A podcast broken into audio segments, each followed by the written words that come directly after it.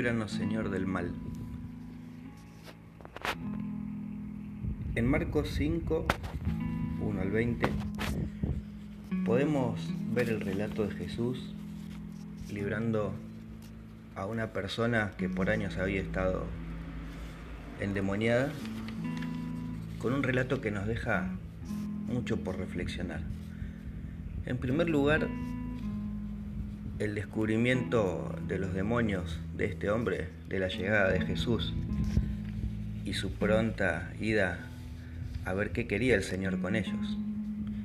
Obviamente, cuando el pecado forma parte de nuestras vidas, nos sentimos agobiados, cansados, desdichados, como este hombre que iba gritando y lastimándose por la vida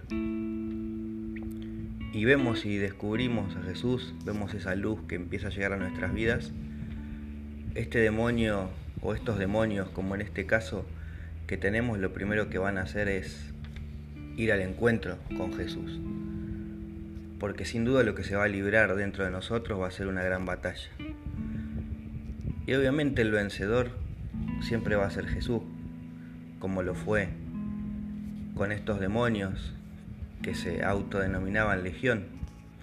Y pese a ser miles de, de cosas, esas que te pueden agobiar en la vida y que podés creer que te están llevando al pecado o que te están forzando a vivir una mala vida, cuando veas a Jesús, todo se va a iluminar, todo se va a perdonar y el Señor te va a sacar esos demonios dentro.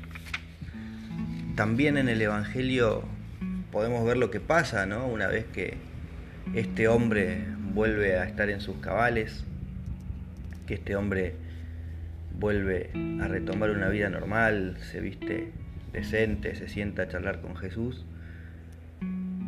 Y muchas veces el vecino, ese otro que está viendo y siendo testimonio del cambio de tu vida, tiene temor. Temor a tal punto de que le piden a Jesús que se vaya del pueblo. Temor porque tal vez el método de Jesús no había sido el que ellos esperaban, tal vez no había sucedido lo que buscaban.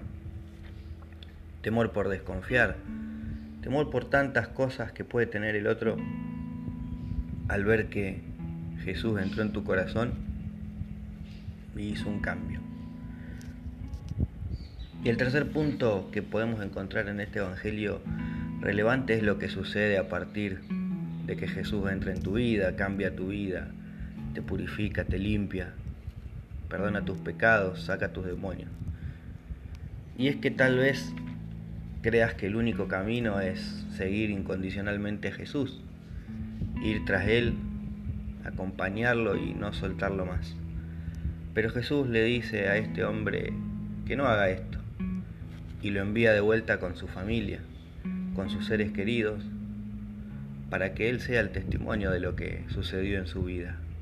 Entonces si hoy estás viendo la luz gracias a Jesús, si descubriste a Jesús y en tu corazón está entrando esa luz purificadora,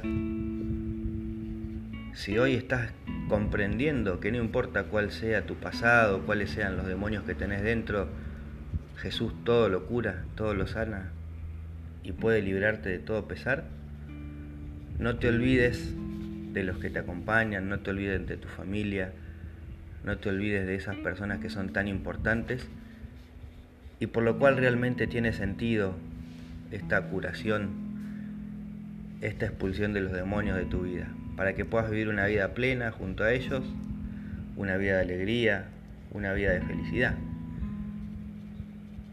Y si bien nunca tenemos que dejar de lado y olvidarnos del Señor, entendamos que Él vino a nosotros porque nos ama, porque sabe lo que necesitamos, sabe lo que nos sucede y quiere vernos bien y quiere vernos junto a ellos, a nuestra familia, a nuestros seres queridos, a nuestros amigos, para que demos testimonio y contemos cómo Él ha cambiado nuestra vida.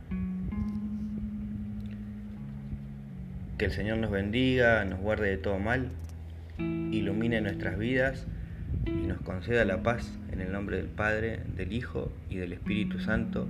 Amén.